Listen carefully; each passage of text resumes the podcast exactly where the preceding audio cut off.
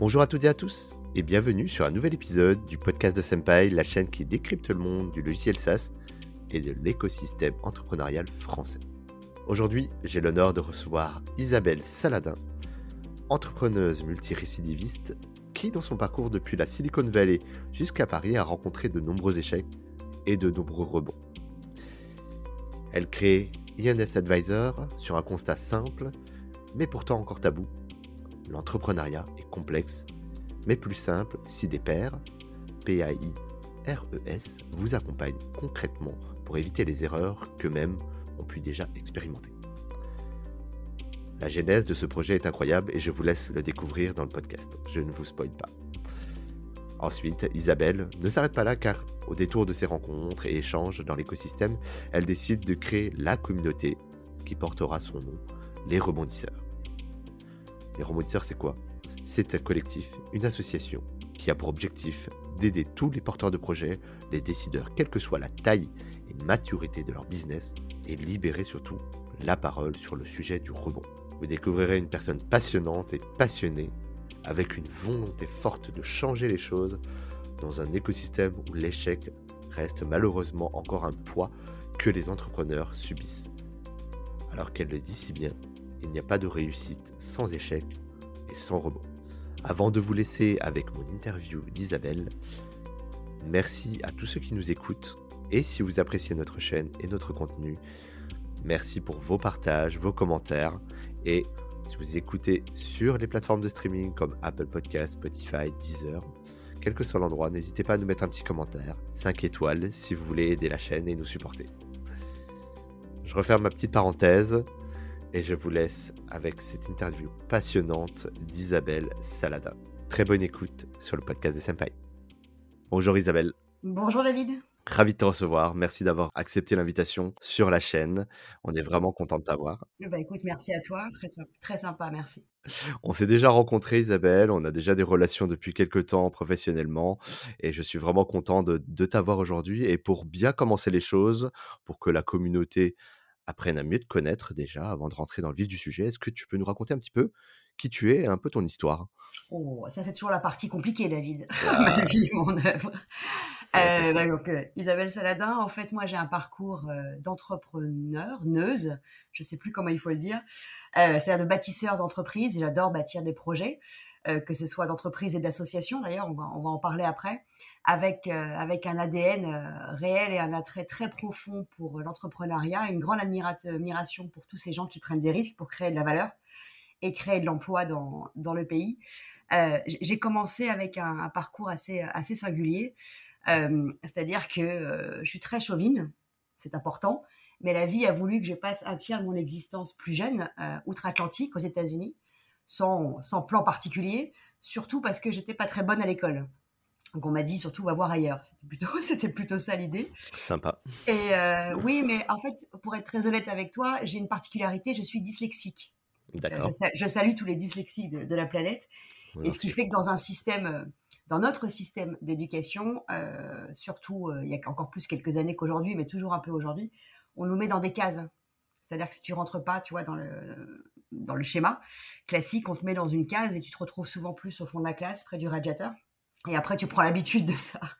Donc, pas très, très bonne. Et du coup, donc, je suis partie euh, aux États-Unis, où là, j'ai découvert un monde de dyslexique, je crois, où je me suis sentie beaucoup plus à l'aise euh, avec euh, des personnes qui me posaient la question à l'école de mais pourquoi tu réponds ça Ah bon, comment tu penses différemment que nous? Mais comment tu pourrais rejoindre ce qu'on pense? Comment ensemble on pourrait trouver une réponse?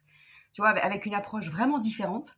Et là, je me suis dit, waouh, je suis peut-être pas si, bête que ça, hein, peut-être pas si nulle que ça. Et en fait, la vie a voulu qu'à la fin de ces, euh, études, donc là-bas, j'étais à San Diego, parce que j'avais choisi, quitte à bouger, c'est moi qui devais choisir l'école, et je me suis dit que j'allais prendre celle plus proche de la plage chacun ses critères à l'époque. Sympa, très sympa. Écoute, j'avais moins de 20 ans, euh, chacun ses critères.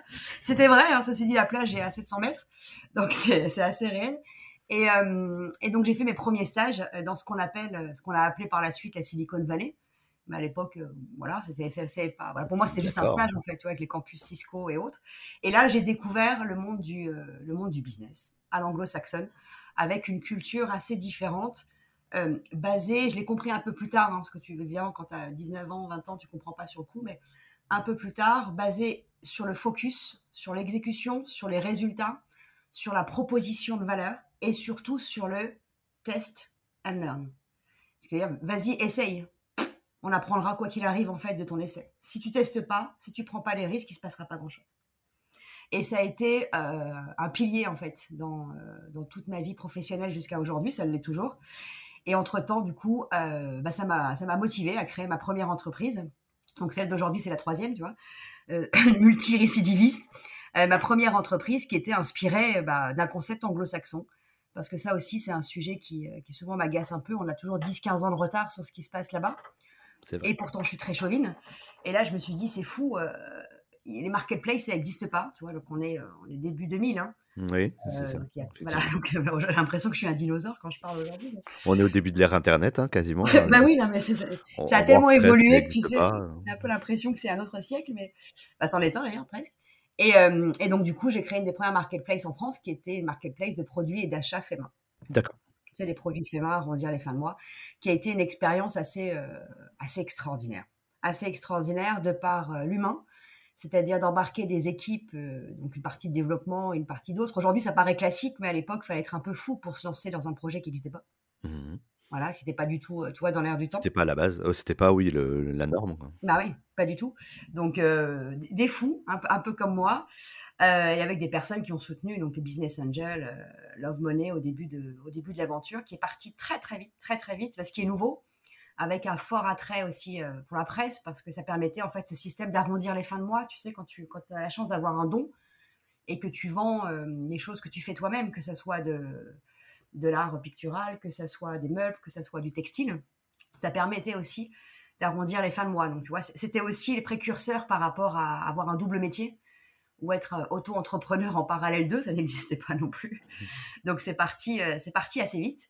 Parce qu'à euh, l'époque, pour repeindre un petit peu le décor, il n'y avait rien de tout ça. Il y avait juste bah peut-être les petites annonces, le, petit, le, petit papier que tu mettais dans le journal pour dire, voilà, si vous voulez faire ça. Il y avait le début, tu sais, des chats. Internet. Mais quand tu dis ça, j'ai vraiment l'impression d'être un dinosaure. Oh, j'ai connu ça aussi. on est les deux dans le bateau. oui, là, je me dis, waouh, on est en 2021, presque 2022, ça a bien changé. Mais oui, c'est exactement ça, ça c'est tout à fait. Bah, c'était voilà. Mais, mais, pour eux, en fait, si tu veux, quand je regardais ça des États-Unis, c'était inspiré du, de l'entreprise qui s'appelle Etsy. Je ne sais pas si tout le monde connaît qui, était, qui est une entreprise euh, web euh, marketplace, D'accord. Et euh, voilà, qui fait des, qui s'occupe de ça et qui est dans le dans les, dans les produits faits main. Mais à l'époque, c'était un plus petit aussi qu'Itsy. Aujourd'hui, c'est un mastodon. Et en fait, c'était parti d'un concept très simple pour moi, hein, pour revenir à, la genèse. En fait, j'adorais acheter sur Etsy quand j'étais aux US et quand je rentrais à la maison en France, je, je, payais des frais de port exorbitants. Mmh. Et donc, je me suis dit, waouh, plus cher que la, plus cher que la, la chose que j'ai achetée. Et là, je me suis dit, bon, bah, je vais regarder ce qui existe en France. Et c'est là où je me suis rendu compte qu'il y avait C'est vraiment parti d'un besoin euh, basique, personnel, euh, pour révolutionner un petit peu, un petit peu ce marché. Et la, suite de l'aventure, donc qui a duré quelques années, euh, a été incroyable parce qu'on avait entre 30 et 50% de croissance mensuelle. J'ai envie de te dire, quand tu pars de zéro sur un marché qui n'existe pas, c'est plus facile, hein, mais, mais, mais, mais, qui a, qui a bien tenu. Euh, avec des retombées euh, presque partout, que ce soit des émissions, que ce soit du papier. Donc ça, c'était super. Et est arrivé le moment où, euh, eh ben, où la courbe des charges était plus grande que la, que la courbe de croissance, parce que même si tu fais 30-50% mensuel, le panier moyen d'une marketplace est faible, quoi qu'il arrive. C'est le modèle économique. Donc il fallait aller lever des fonds. Et quand je dis ça encore, on replace le contexte, on n'est pas en 2021. Aller lever des fonds sur un sujet qui n'existe pas, en tout cas où on est seul, pas nombreux, sur un marché. Euh, ça a été une belle aventure. Euh, c'est-à-dire, donc j'ai fait, le business plan. L'idée, c'était de lever environ 2 millions d'euros. Ça fait sourire encore aujourd'hui, hein, parce qu'évidemment, les, les levées d'aujourd'hui sont euh, colossales en termes de montant quand on les entend. À l'époque, 2 millions d'euros, c'était énorme. Et si tu m'enlèves 20 ans, waouh, je me disais, moi, je vais aller chercher 2 millions d'euros, mais je suis un peu folle. Gros challenge encore. Ah bah gros, gros, gros, gros challenge et surtout un petit côté joueur un peu fou parce que ça paraît énorme en fait sur, sur les épaules d'une nana, elle avait levé 2 millions alors sur un truc qui n'existe pas. Allons-y gaiement. Alors que c'était pas du tout l'époque, tu vois, il n'y avait pas d'accélérateur, il n'y avait pas tout ça. Hein, L'écosystème n'avait rien à voir, effectivement. Ah bah rien à voir. J'étais vraiment livré, livré à soi-même, quoi. Et j'ai fait le BP, j'ai fait le tour de, de fonds d'investissement. Ce qui est très drôle, c'est que, euh, petite mise en avant, beaucoup sont mes partenaires aujourd'hui, donc c'est assez drôle. Et j'ai découvert ce monde des fonds d'investissement avec une structuration parce que j'y suis allée sans connaître. Donc ça, c'est la première chose. Il vaut mieux savoir à qui on s'adresse. Hein, c'est comme des clients. Quelle est la segmentation Comment ils sont organisés Quels sont les process Moi, j'y suis allée avec mon grand sourire et mon, business plan. Et on m'a fait, pour certains, beaucoup, euh, beaucoup poireauter sur plusieurs rendez-vous avec différents etc., critères, etc. D'autres m'ont dit tout simplement non, non, non, euh, vous vendez rien. Eh ben. assez, particulier. Eh bah ben oui, ce que vous vendez, c'est du vent en fait. D'accord. Euh, on était loin du web, du marketplace d'aujourd'hui. Oui, on était loin du modèle Amazon ah, encore. Hein. Ah bah voilà, cette phrase, elle est, elle est, juste énorme. ok. Mhm. Bon, bref, tout ça pour dire que euh, après, euh, waouh, 6, 8 mois de rendez-vous intempestifs, peut-être parce que je m'étais pris un peu tard, toi, et, un, peu, et un peu seul, hein, un peu, un peu isolé. et ben la courbe des charges était beaucoup plus grande que celle-ci, que la courbe des, du chiffre, alors qu'elle était en croissance permanente. Donc j'ai dû prendre une décision parce que j'avais fait une erreur monstrueuse, l'erreur du débutant. Je m'étais mise caution personnelle. D'accord. Donc ton patrimoine personnel était engagé. Et pour avoir un prêt. Encore une fois, il n'y avait pas tout ce qui a. Ça, a évolué de manière incroyable hein, aujourd'hui. Bien sûr. Assez incroyable. Euh, et, donc je m'étais fixé évidemment une limite, hein, ce, qui est, ce, qui est, aussi très important à faire, qui, était en train d'être atteinte. Donc j'ai pris la décision de euh, bah, deux choses. La première, de vendre ce qui avait de la valeur dans l'entreprise, c'est-à-dire la data Là aussi, je parlais un peu chinois à l'époque. Mmh Donc, du coup, euh, bah, je l'ai vendu outre-Atlantique parce qu'en France, on ne voyait pas l'intérêt. Personne ne voulait acheter ça. Bah, personne ne voyait pas de valeur à ça. Exactement. Ce qui est un peu fou. Euh, et, du coup, après, j'ai dû, j'ai dû faire déposer le bilan de l'entreprise. et le moment le plus assez compliqué, en fait, c'était pas tant de déposer le bilan de l'entreprise parce qu'encore une fois, j'avais été un peu élevée à la test and learn. Bien sûr. Donc, c'est pas grave. Par contre, expliquer aux équipes se séparer des pionniers qui étaient avec moi et qui ont donné beaucoup, beaucoup, beaucoup, beaucoup euh, de leur temps, de leur motivation, de leur énergie. Ça, c'était la partie un peu plus compliquée. Bien sûr. C'était combien de personnes d'ailleurs, Isabelle, à ce moment-là? Cinq. Cinq personnes. Ouais, on faisait tout ça à cinq. Et, euh, et, du coup, euh, bah, expliquer que l'entreprise est en croissance entre 30 et 50 mensuels, mais qu'on doit déposer le bilan, c'est un concept. C'est particulier. C'est particulier. Premier, euh, premier un peu entre guillemets claque professionnelle euh, dans, dans l'entrepreneuriat. Bah claque, je sais, moi je le vois pas du tout comme ça. Ouais. Euh, je le vois pas du tout comme ça. Première euh, expérience incroyable. Moi je le vois plus. J'ai appris un nombre de choses aussi bien sur l'humain, sur comment fonctionnait en fait ce monde financier et business, les fonds d'investissement, sur les erreurs que j'ai pu faire et sur moi-même. Beaucoup.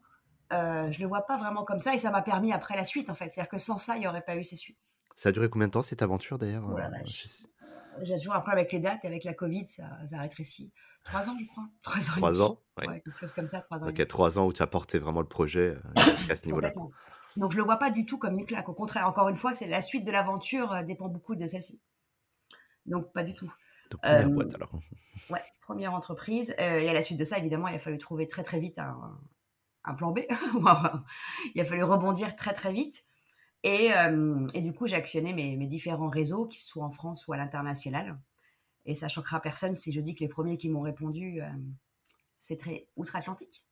les Américains voilà, euh, en proposant un, job absolument incroyable de créer une voilà, de créer une, division en fait logicielle dans une entreprise de hardware, sans rentrer dans le détail, pour développer toute la partie internationale en faisant des, fusions-acquisitions euh, là où en France, en fait, on m'a répondu pour la première fois à mes CV, parce que dès qu'il y a eu le dépôt de bilan, 48 heures après, j'ai été à l'envoi des CV. Hein. J'ai pas attendu. Euh, caution personnelle, donc j'ai pas attendu. Et en France, économique euh, oblige. Hein. Ouais, parce que je me souviens, en fait, c'est arrivé fin juin, donc début juillet, j'étais partout avec les CV. D'accord. Mais partout, hein, c'est-à-dire en mode commando j'ai passé à peu près 5 heures par jour. Tu euh, septembre à la rentrée, euh, c'est bon, j'ai quelque chose. C'est exactement ça. Et t'es pas loin de la vérité parce que j'ai signé fin août. Euh, voilà. Ça, c'est efficace. C'était 5 heures par jour. Oui, mais bon, euh, faut rebondir, faut rebondir aussi. Hein, ça se passe pas tout seul. Donc, et il faut y aller. Encore une fois, j'étais caution personnelle. Hein. Donc, en mode vraiment, vraiment commando, j'ai signé fin août après 11 entretiens. Waouh 11 eh énorme. Eh euh, et la premier, le premier courrier que j'ai reçu français était fin novembre, début décembre. Euh, où là, j'ai passé, donc début décembre, un, entretien euh, téléphonique, je m'en souviens. Et on m'a posé beaucoup de questions sur, sur l'entreprise que je venais de fermer. En me disant, oui, donc c'est un peu un, c'est un échec en fait. Vous n'avez pas réussi à, à gérer, vous n'avez pas réussi le projet. Mais comment vous allez réussir le nôtre? Oui, mais c'est un état d'esprit quand même qui est, assez, euh, qui est assez négatif pour vous. Peut-être que vous n'êtes pas dans, dans l'esprit positif, je sais pas si. Et en fait, au final, ils m'ont pas pris pour les mêmes raisons pour lesquelles les Américains m'ont pris. C'était un peu à charge, j'ai l'impression, à t'entendre en parler, non? C'était un peu à charge, je sais pas. C'était, on va dire, euh, c'est culturel? On va dire que c'est culturel. On va dire qu'on n'a pas l'habitude de test and learn ou test and failed, qui est le mot d'ordre de Google. Euh, essaye et échoue, euh, c'est pas tout à fait notre culture au final. Mhm. Donc tu vois, c'est un truc un peu, euh, c'est un peu particulier. Nous, on voit plutôt les choses euh, très académiques, comme à l'école. Tu vois, je reviens sur le point de l'école. En fait, si on rentre pas dans les cas, c'est un peu compliqué. C'est plus compliqué. et donc du coup, ça rentrait pas dans les grilles, sûrement, de la personne qui était en train de, recruter en fait le profil qu'elle cherchait pour le poste. Mhm. Il y avait, il y avait des cases à cocher. Mhm. Donc c'était un profil un peu hybride que j'avais. Et le fait d'assumer, euh, d'avoir eu une expérience de rebondir, entrepreneuriale, pardon, de rebondir et euh, toi, d'apporter des skills qui pouvaient aller avec, ça ne rentrait pas dans les cases. Ça n'avait pas de valeur en tout cas. Ça rentrait pas dans les cases. Ça mm, mm. Ça rentrait pas dans les cases. Et euh, donc pour résumer quand même avec, tout ça, donc j'ai fait cette expérience anglo-saxonne où là, donc entre temps, j'ai créé une, autre entreprise en France. Encore une fois, hein, euh, c'est très important pour moi de, créer en France. Voilà, dans lequel, qui existe toujours, dans lequel je suis pas opérationnelle, parce que là encore, j'avais vu aux US que c'était le, le sujet d'apporter le digital. Moi qui venais de la création d'une marketplace et on comprenait pas bien, euh, là, je me suis dit, on est, on est toujours pas dedans en fait.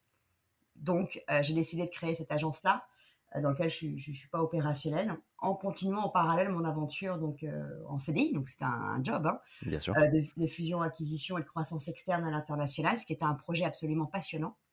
Et durant, ce, durant cette aventure-là, c'est ça qui, qui est arrivé à la troisième entreprise en fait. à la première acquisition, je me souviens très bien, c'était une acquisition qui se passait aux Pays-Bas euh, donc l'équipe anglo-saxonne avec lesquelles j'ai travaillé m'a mis autour de la table, en plus des, euh, des ventures et des partenaires financiers, les operating partners. Les operating partners, un mot que j'avais jamais entendu. Je me qu'est-ce, qu'est-ce que c'est? Et ce qui est très drôle, c'est comme j'étais dans une grande salle euh, où j'étais la seule femme, en l'occurrence, et la seule non américaine, ça a permis de poser des petites questions. C'est les avantages parfois hein, d'être seule. Il y a un petit côté exotique et donc pour eux, j'ai posé des questions effrontées à la française c'était très drôle. Et donc là, je me dis, qui sont-ils en fait? Qu'est-ce qu'un operating partner et quels sont leurs, euh, rôles, leurs missions, leurs objectifs? Et donc là, je me souviens très bien que ce venture partner m'explique hum, qu'en fait, les operating partners, c'est un métier qui a été créé en 2008 à la crise euh, financière qui a lieu. Des subprimes. Ouais, des subprimes euh, en 2008, où en fait, c'était euh, en grand résumé très très concentré sur les chiffres, évidemment sur les KPI financiers pour pas perdre, parce que cette crise était monstrueuse financièrement parlant mais que du coup, ils ne se sont pas du tout concentrés sur l'extra-financier d'une entreprise. C'est-à-dire l'apport de vision, euh, l'investissement pour les euh, croissances externes, des pivots de modèle économique des changements d'usage, euh, tu vois, tout ce qu'on peut imaginer comme, comme virage et comme levier de croissance stratégique d'une entreprise qui est en dehors des chiffres purs. Parce que crise, parce que crise. Et donc là, il m'explique tout simplement qu'ils sont passés à côté d'un de, bah, peu de sous à long terme parce que certaines de leurs participations étaient parties chercher de l'argent à l'étranger, en dehors de cette crise, pour pouvoir faire et activer leur levier de croissance. Mmh et ça, ça fait pas rire un Américain, en l'occurrence. Euh, ça fait pas sourire du tout.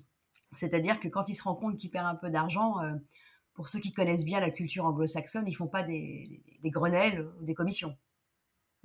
Ils, poseront le, ils posent le stylo et ils dormiront quand ils auront trouvé la solution pour caricaturer un petit peu en fait. Un peu plus, un peu plus focus. Et là, ils me disent, on se dit, qui mieux que celui qui l'a déjà fait pour agir comme une assurance sur la croissance des entreprises? Là, je me bonne question. Je suis restée, mais je suis restée bloquée. Là, je dis, bah Très oui. Bonne question. Bah oui, c'est évident en fait. Qui mieux qu'une personne qui a bâti, créé des entreprises peut, venir agir comme un copilote à côté du dirigeant, donc celui qui a déjà vécu tout ça, pour euh, assurer et sécuriser la croissance de l'entreprise avec toute l'expérience? Et c'est ça qu'ils appellent un operating partner. C'est un nouveau métier. Et là, je me suis dit, mais attends, mais si moi j'avais eu un operating partner à ma première expérience, j'en aurais évité les écueils. Complètement. Peut-être qu'une marketplace serait encore. Euh, non, mais j'en aurais évité les écueils. J'aurais été beaucoup plus vite. J'aurais été. Je me suis dit, mais c'est évident en fait. C'est évident. Et, tout de suite, j'ai vu le rapport avec le monde euh, qui m'a un peu plus éloigné, évidemment, de la médecine. Un chirurgien, quand il a un problème, il appelle un père. ou quand il est face à un virage qui n'est pas forcément un problème, d'ailleurs, qui est une nouveauté pour lui, il appelle un père, PAIR. Ça n'a rien d'extraordinaire, en fait. C'est du pragmatisme à l'état pur. Et là, je me suis dit, mais en fait, c'est brillant. C'est brillant de, simplicité et de focus, en fait. Parce que décidément, je ne considère pas, je considère pas les Américains plus intelligents que les Français, mais beaucoup plus pragmatiques et focus sur les résultats. Ça, c'est certain. Et ça, ça, n'existait pas, il n'y avait pas d'équivalent aujourd'hui. Ah non, non, mais toujours pas aujourd'hui. Hein. À l'époque aujourd'hui. Vraiment aujourd'hui. Et donc j'ai fini ce que j'avais à faire voilà, aux États-Unis. Mission terminée. Je suis rentrée en France, toujours avec cette idée dans la tête. Et là, je me suis dit, mais c'est peut-être ça la troisième. C'est celle qui a un impact en fait sur la croissance, sur le chiffre, sur ce que je connais vraiment. Euh, et là, j'ai regardé ce qui se passait en France, tout simplement, voilà, en, activant euh, Google et autres. Et là, je vois voilà, un monde, un pléthore de monde qui m'était totalement inconnu, de, euh, du monde d'accompagnement au sens large. Je vois du des coachs, ok, super. Euh, je vois du conseil, du consultant, euh, du manager de transition, plein plein de choses, pas très structurées. Mais je regarde quand même, je, m'intéresse à ça. Je connaissais rien, moi, à part, à part le conseil, euh, tu sais, les, conseils macro que j'avais demandé pour ma première entreprise. Tu sais, les, mhm. consultants, en fait. Bien sûr. Euh, je connaissais pas du tout. Et là, et là, je me suis dit, bon, moi, je vais, ça n'existe pas, en fait, des pairs PAIRS les operating partners. Ça n'existe pas. Euh, on a plutôt une approche très fonctionnelle de l'entreprise, ce qui est très bien. Hein. C'est-à-dire euh, un consultant marketing, un consultant finance, un consultant industriel, des personnes qui ont été cadres dirigeants et qui mettent leurs compétences au service des fonctions de l'entreprise. Mais qui s'occupe du dirigeant et en fait de la croissance elle-même de l'entreprise, au cœur, au cœur du réacteur en fait. Qui a priori est quand même central. Qui est central, mais en fait ça n'existe pas dans le paysage. On l'avait pas encore. Ou là-bas, c'est actif depuis 2008, on l'a pas en fait. On l'a pas au cœur du paysage. Et là, je me suis dit tout simplement, bon bah écoute, euh, il y a peut-être un truc à faire. Par contre, il va falloir absolument que tu t'intéresses à la cible basique et donc savoir s'il y a un réel besoin, parce que c'est pas parce que je pense qu'il y a un besoin que les acheteurs potentiels sont au rendez-vous. Hein. Donc je me suis dit que j'allais faire un proof of concept, un proof of concept, c'est-à-dire je vais aller demander aux chefs d'entreprise, aux CEO, aux chefs d'entreprise français, ce qu'ils en pensent. J'avais pas créé encore. Hein. J'avais pas créé la structure ni rien du tout. Mais comment ils voient une approche comme ça Est-ce qu'il y a un intérêt ou pas? En évitant absolument de demander aux personnes que je connaissais à titre personnel. Je voulais éviter toute complaisance. Bien sûr. Donc j'ai pris un, système, euh, somme toute très basique. J'ai pris la presse et LinkedIn. Et à chaque fois que je voyais un article, je demandais une, une connexion et j'envoyais un mail euh, d'explication pour avoir un échange avec un CEO, un chef d'entreprise. Mon objectif, c'était d'avoir un échange avec un, start, avec un, un, CEO de un ou plusieurs de ce start-up, pardon, PME et quelqu'un. C'était vraiment mon, mon souhait. J'ai eu beaucoup de non-réponses, David. Mmh. Vu le nombre envoyé, je sais même plus. Je sais même plus. Je pense qu'on est près de 500. Hein. Quand même. Hein. Ah oui, oui. Ah bah, c'est un peu comme l'envoi des CV, si tu veux, pour avoir un vrai. Faut y aller, quoi. Euh, en même temps, c'est pas intellectuellement très compliqué. Hein. Il y a un message type, voilà, on, on, on envoie. Euh, l'idée, c'était vraiment, euh, vraiment de faire cette étude de marché, micro en tout cas. Et là, j'ai eu des retours euh, très intéressants. Au final, j'ai réussi à avoir, je crois, deux startups, cinq PME, deux 440, au bout de beaucoup de temps hein, et d'insistance. Et là, j'ai eu des retours intéressants de, la partie startup, ce qui était chouette. Donc, avec une énergie incroyable, comme tout le monde sait, tout le monde connaît. Et là, ils me disent, mais c'est exactement ce dont on a besoin. Je m'en souviens du vocabulaire. Si on met un mec à côté de nous qui l'a déjà fait, on va aller vachement plus vite et on va griller la concurrence je me dis, waouh. c'est exactement ça, en fait. Ils me disent, par contre, on n'a pas d'argent. D'accord? Ça, c'est encore différent d'outre-Atlantique. Tu sais qu'aux États-Unis, faut, tout le monde a un fonds d'investissement. Il n'y a pas une entreprise qui n'a pas de fonds. Et même quand on va à la fac, on a un fonds d'investissement pour payer l'université. Donc, c'est un culturellement encore différent. Mais j'ai dit, OK. Et chef d'entreprise de PME. Donc là, cinq entretiens très intéressants, vraiment. Et là, il y en a un d'entre eux qui m'a donné, qui m'a donné cette phrase, mais alors de cash, très très cash, direct, et qui a fait ce qu'on fait aujourd'hui en fait. Où j'ai compris la culture euh, du chef d'entreprise français, qui n'est absolument pas à critiquer, qui est ce qu'elle est. Où il m'a dit les culottes courtes et les yaka faucons qui vont m'expliquer le business, non merci. Et eh ben quel accueil. Mais c'est génial. Ah non, et moi je trouve ça génial parce que c'est honnête. Ce qui m'intéressait dans ce proof of concept, c'était l'honnêteté des propos pour pouvoir monter derrière une entreprise qui répondait à un réel besoin. Enfin, toute, complaisance ou gentillesse n'allait pas m'aider à la suite, en fait. Même si c'était agréable, hein. mais, ça n'allait pas, ça allait pas vraiment. mais, oui, mais ça, c'était pas mon premier, mon premier moteur. Hein. Ça n'allait pas répondre à la création de l'entreprise avec une réelle solution qui répond à un réel besoin. Cette phrase a été magique parce qu'elle a réellement créé ce qu'on fait aujourd'hui. Elle, a créé ce qu'on fait parce que j'ai compris la culture qui est vraie si je fais un effet miroir, en fait, et si je suis honnête avec moi-même C'est bien beau de nous donner des conseils, mais bon, on préfère de ceux qui l'ont déjà fait. Voilà, c'est bien beau de me donner des conseils, mais euh, c'est pas toi qui prends les risques financiers. Et c'est vrai. Donc cette phrase, elle été absolument incroyable. Et c'est là où du coup j'ai créé INS Advisor, donc la première entreprise d'operating partner, où il n'y a pas encore aujourd'hui de, cas euh, ou de marché comme le nôtre, toujours un peu en avance de phase, je te l'accorde, en répondant à, et grâce à ce chef d'entreprise à ces deux points. Les culottes courtes, je pense qu'il faisait référence, peut-être qu'il avait eu des mauvaises expériences euh, avec des consultants de, Big Four. Bon, bah, tout, le monde a, tout le monde a des avis différents, mais je pense qu'il devait peut-être faire euh, référence à ça. D'accord. Du coup, je me suis dit, mais il n'y a pas de sujet de culotte courte euh, chez INS Advisor quand je vais créer l'entreprise, parce qu'en fait, je vais garder la même définition que les anglo-saxons. C'est-à-dire que pour devenir operating partner INS Advisor, il faut obligatoirement, c'est mandatory, avoir créé minimum une belle entreprise, créée, hein, bâtie, pas dirigée, hein, c'est pas pareil. Hein pas, cadre pas, pas avoir été cadre dirigeant, mais créer from scratch. Mmh, bien sûr. Ou racheter de ses deniers personnels une ou deux entreprises. Avoir connu le risque et savoir ce que c'est en fait. Donc ça, c'est la, base. C'est mandatory. Et donc, tu vois, du coup, j'ai plus jamais entendu parler de culotte courte. Mais il fallait que je comprenne la culture, euh, ma culture, euh, chez les chefs d'entreprise. Et les yaka faucons, euh, là, ça m'a pris un peu plus de temps. Je, je comprenais très bien ce qu'ils voulaient dire. Le risque, c'est lui qui le prend, il n'y a pas d'engagement. Et là, je me suis dit, mais si on ajoute quelque chose à ce modèle, qui n'existe pas, là, pour de bon, outre-Atlantique, donc qui est vraiment que européen et que français, on va ajouter un success fee, un variable à notre action. Mais pas un variable, euh, comment dirais-je, subjectif, un variable quantitatif. C'est-à-dire que quand on, est, quand on est entrepreneur, ce qui nous intéresse derrière, c'est de faire du chiffre ou de l'EBITDA. Hein, pour croître, pour pouvoir investir, pour pouvoir développer. S'il n'y a pas ça, il n'y a pas de création de valeur. Donc même quand on nous appelle pour optimiser opérationnellement une croissance externe, pour un développement international, pour embarquer les équipes dans un nouveau projet stratégique, pour euh, affiner la proposition de valeur, derrière, il y a toujours un sujet qui est, OK, mais l'objectif, c'est quoi? C'est d'atteindre combien de chiffres en combien de temps ou combien d'EBITDA en combien de temps? Et là, on se met d'accord et là, on met un success rate. Et c'est grâce à ce monsieur euh, que j'ai créé INS Advisor avec ces deux critères qui sont nos deux valeurs ajoutées et propositions de valeur indéniables. I've done it, l'avoir déjà fait, ça c'est mandatory. Et c'est pas parce qu'on l'a déjà fait qu'on est un bon operating partner. Hein. Après, il y, a une formation. Et engagement sur variable, alignement des objectifs, quel que soit le sujet. Super intéressant. Et du coup, tu as même repris, euh, si là je suis sur le site, ah. euh, le terme d'operating partners.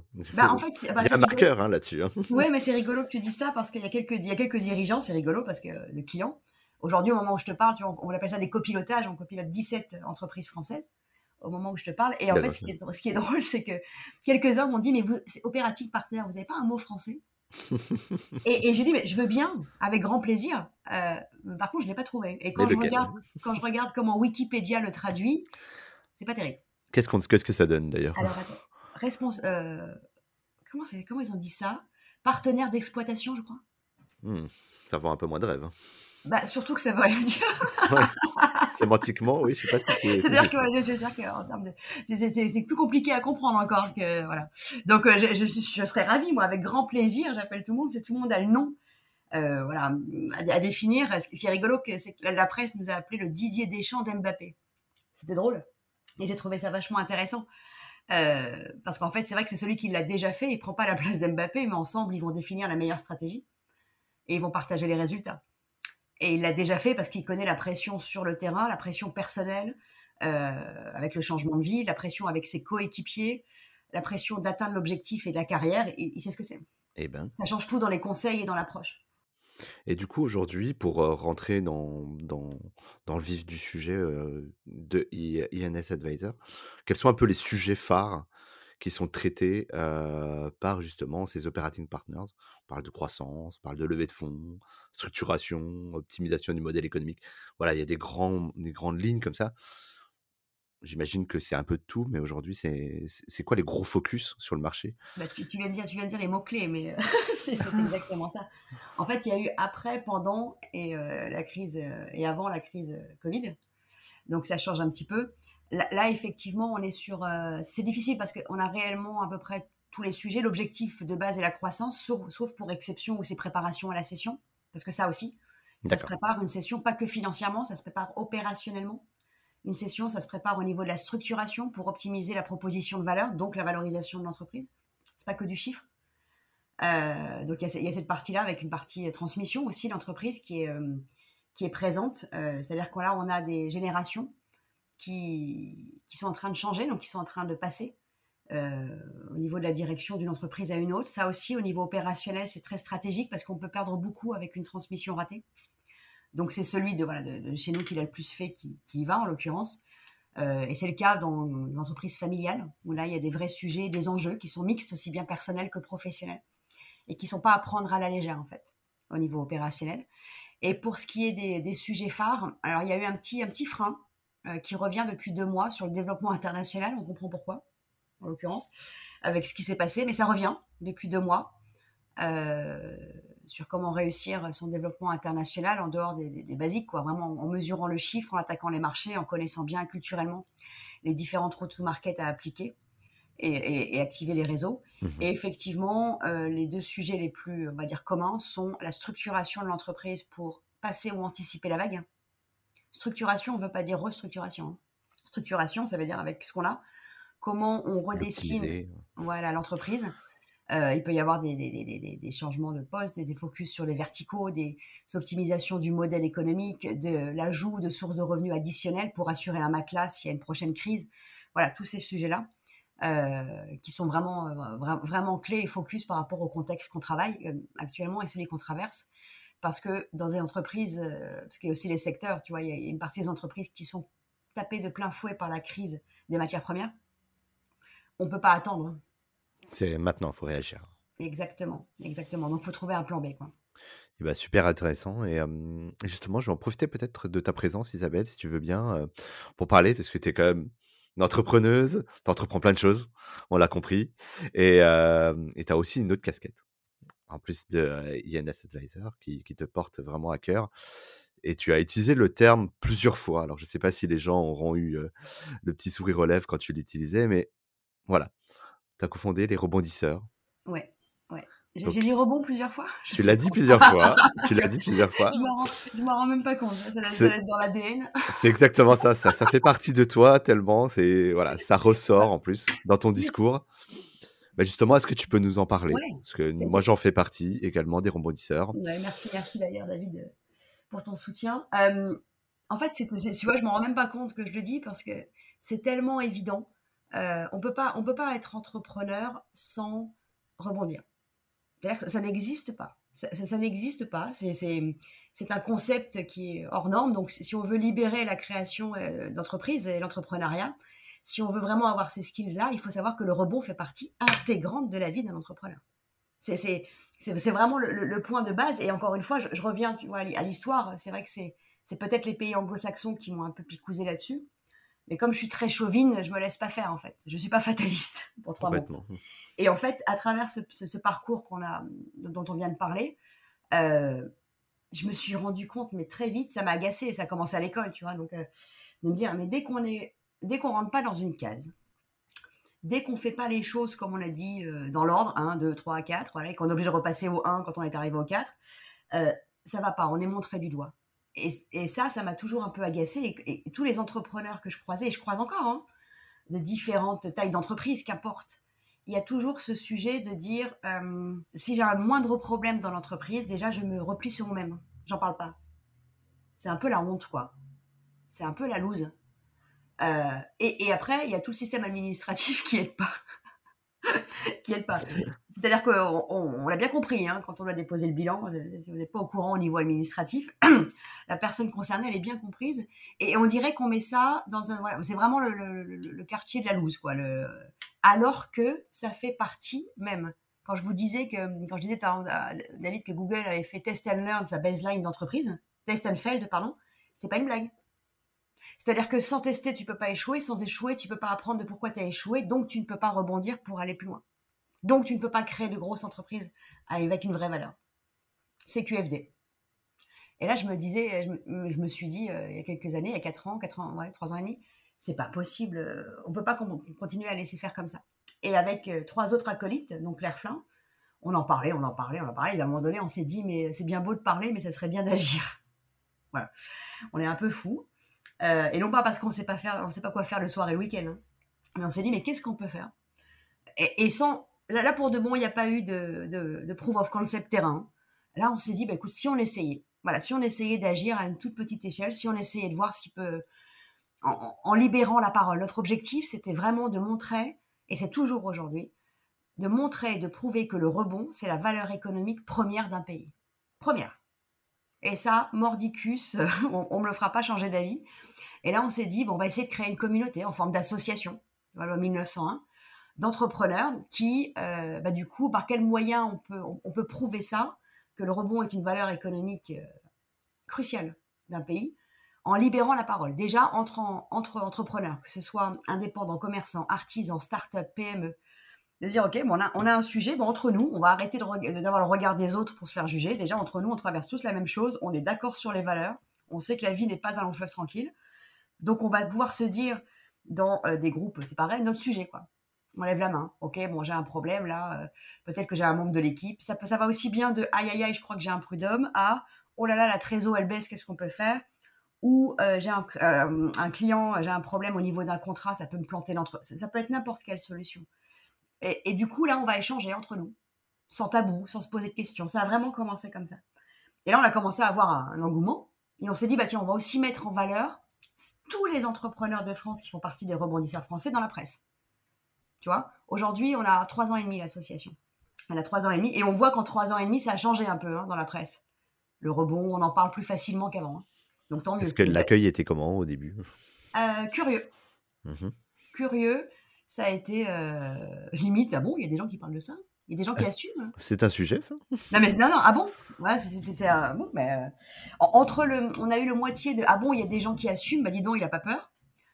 Et bah, c'est pas un sujet, euh, c'est évident, mais on ne veut pas entendre parler, quoi.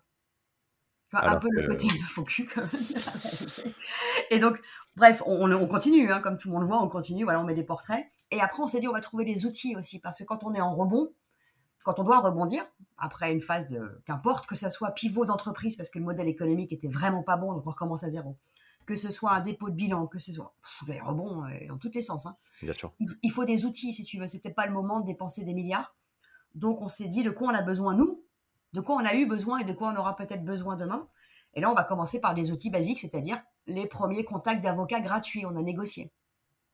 Ça peut être utile, hein, parce que ça coûte cher un avocat. Complètement. Euh, une partie comptabilité, avec réduction de la comptabilité quand on est rebondisseur. Une partie protection sociale, se protéger soi-même, c'est important. Euh, on oublie parfois, en fait, hein, cette partie-là. Donc là aussi, c'est important avec des partenaires qui nous ont suivis, comme Harmonie Mutuelle plein de petits outils de coaching, de haut, des livres blancs, euh, qui aident en fait à rebondir. De quoi j'ai besoin pour rebondir? Ah zut, j'ai absolument besoin d'un avocat, juste j'ai besoin d'un financier, juste bah, tous ces outils-là, nous on s'est occupé à aller, euh, aller négocier au niveau des tarifs et on va continuer. Et après on a été plus loin en trois ans et demi, on s'est dit on va, on va aussi se rapprocher des gens parce que bon du coup c'était très virtuel, juste avant la Covid, ou après on a commencé à créer des clubs en région comme tu sais. Complètement. Voilà, pour se voir entre entrepreneurs euh, locaux, parce qu'il peut y avoir aussi des contacts euh, locaux, donc c'est bien de se les échanger et de se voir aussi en visu, parce que bon, la visio, ça peut ça va cinq minutes, euh, pour pouvoir travailler ensemble et, autour de valeurs communes, sans se, juger, pouvoir aussi développer son business ou pourquoi pas trouver, parce qu'on est en rebond, un job chez un rebondisseur qui cherche des skills d'entrepreneur pour aller plus vite. Tu vois, toute une communauté qui sait très bien que le rebond, c'est une valeur économique très forte. Et en dernier lieu, ça c'est assez récent de cette année, on a été même jusqu'à aller trouver des, jobs, discuter avec des entreprises qui cherchent, euh, bah, eux aussi, qui se rendent compte qu'ils ont besoin de skills d'entrepreneurs au sein de leurs équipes. Et on sait qu'il y a des entrepreneurs bah, qui ont fait les mêmes bêtises que moi, hein, qui sont caution personnelle, et qui ont besoin de trouver un job pour rebondir. Et bon, on met, on met les deux en, contact avec des jobs sur le site web. Et, vraiment, tout ça, cette association, elle a été, euh, ça a été une aventure, c'est toujours une aventure absolument incroyable parce qu'on est passé à une communauté en trois ans, à tout un écosystème de 1000 personnes.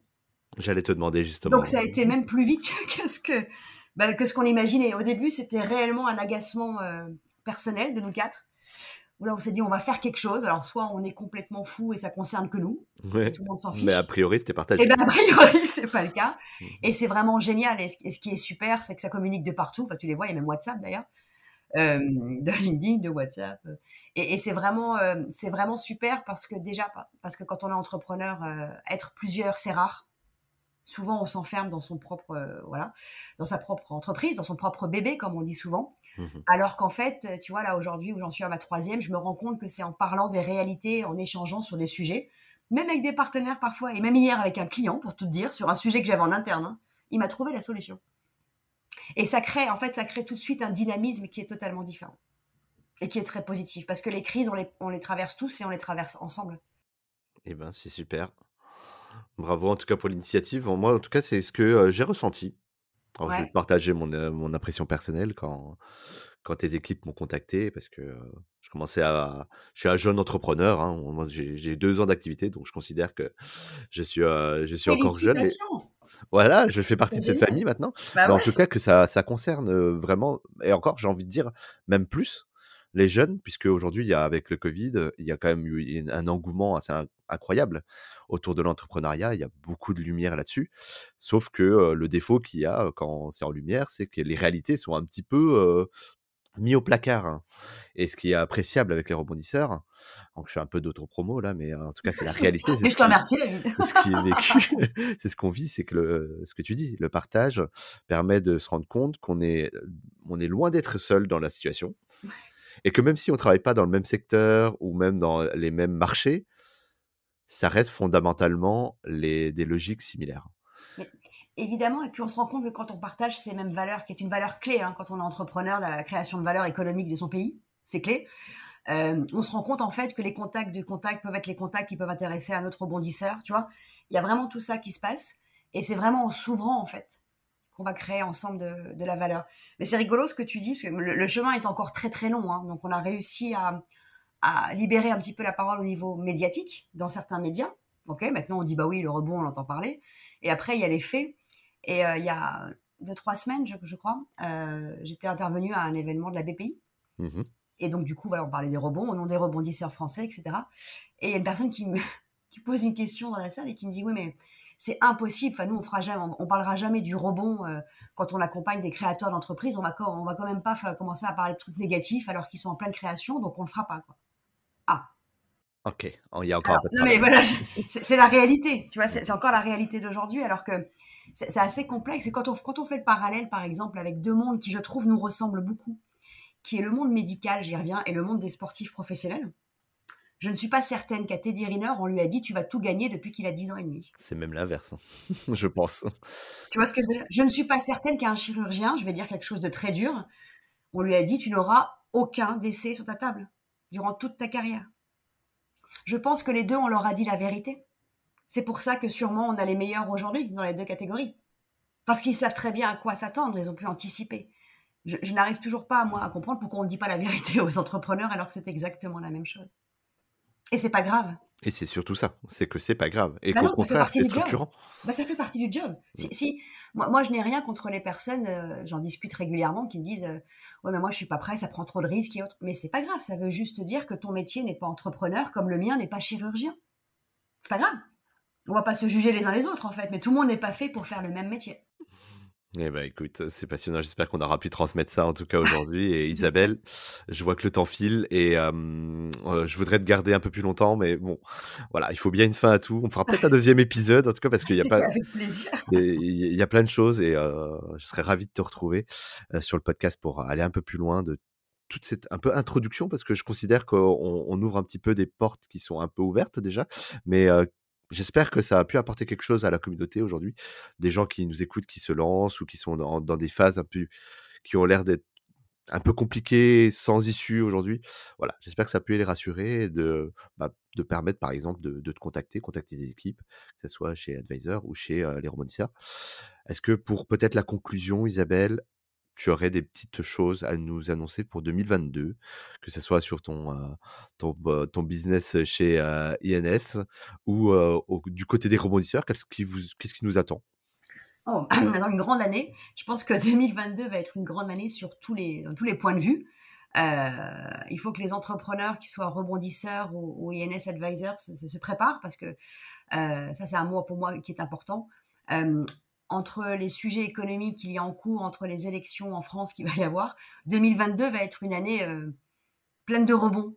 Mmh et il est crucial vraiment euh, de se mettre en tête que le rebond fait partie de la vie d'un entrepreneur dans les, deux, dans les, deux, cas de figure, INS et autres, et euh, aussi avec les rebondisseurs français, parce que 2022, je pense, va en être la preuve c'est pas négatif, hein, c'est très positif ce que je dis. J'allais te demander justement dans, dans quel sens c'est très, très, positif, mais il faut juste en être un, des, une des clés en fait de, d'être dirigeant d'entreprise pour la partie NS Advisor, d'être rebondisseur français, c'est aussi d'être lucide et d'avoir une vision sur ce qui va se passer, autant que faire se peut, on est bien d'accord Sans se voiler la face. Exactement, sans se voiler la face. C'est les règles du jeu. Je pense que le jeu va être euh, assez complexe dans l'année qui nous attend, mais en même temps, c'est super excitant. Et imprévisible aussi, parce que du coup, il y a aussi cette variable-là. Et encore une fois, à plusieurs, on passe plus facilement les vagues. Et ben, le message est passé, en tout cas. Isabelle, comment est-ce qu'on peut te contacter? Est-ce que euh, tu, on peut te connecter, on peut laisser ton LinkedIn, un email Le plus euh? simple, c'est sur LinkedIn, oui, tout à fait. Ok, LinkedIn, tu réponds. J'essaye toujours. top, top, je confirme d'ailleurs, hein, parce que c'est comme ça qu'on s'est contacté euh, au tout début, il y a deux ans. Et eh ben écoute, Isabelle, euh, je ne sais pas comment te remercier. En tout cas, merci de cette transmission-là, euh, de ce que tu fais au quotidien via ces deux projets. Bah, et, et d'avoir pris le temps dans ton planning pour justement transmettre puisqu'il y a une grande partie de ton travail qui consiste à ça. Et je trouve que bah, c'est très important aussi d'avoir des, des, personnes qui portent via leur histoire, via leur projet. Donc merci pour ça, Isabelle. Merci à toi, merci pour l'initiative. Belle journée. À bientôt. À très bientôt, Isabelle. Merci d'avoir suivi cet épisode du podcast de Senpai. Si vous souhaitez soutenir la chaîne, rien de plus simple, partager ou tout simplement parler du podcast autour de vous, cela sera d'une grande aide, je vous l'assure. Nous vous donnons rendez-vous pour le prochain épisode et si vous ne pouvez pas attendre, une seule adresse www.senpai.io pour écouter d'autres témoignages passionnants. A très vite sur le podcast de Senpai.